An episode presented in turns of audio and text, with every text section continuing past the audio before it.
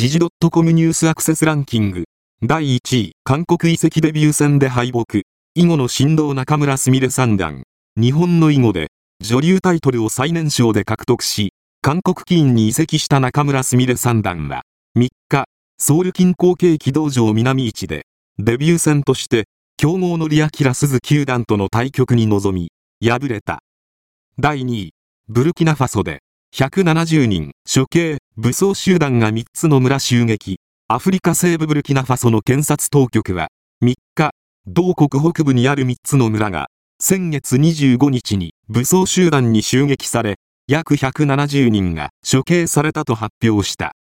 第3位、数万人行進、強制排除せず、ナワリヌイ思想議で政権、目立つ若者参加、ロシア、極死したロシア反体制派指導者アレクセイ・ナワリヌイ氏の葬儀は、1日、モスクワ市南東部の墓地に向かう数万人の支持者の行進に発展した。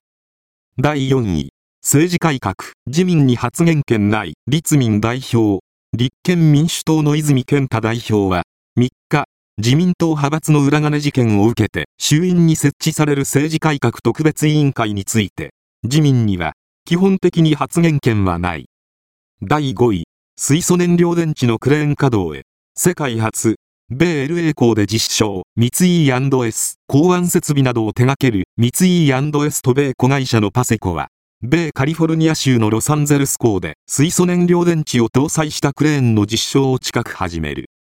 第6位、出生率。止まらぬ低下。消滅の危機も解決策見えず、韓国、韓国の2023年の合計特殊出生率が暫定値で0.72と発表された。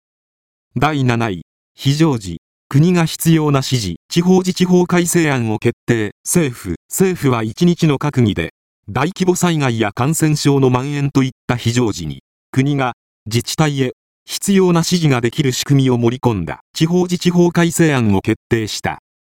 第8位、育成終了3年の移行期間、激変緩和。技能実習生在留化に27年開始後も政府調整、政府は現在の外国人技能実習制度の廃止に伴う育成就労制度の創設に関し、激変緩和措置として、新制度のスタートから3年の移行期間を設ける方向で調整に入った。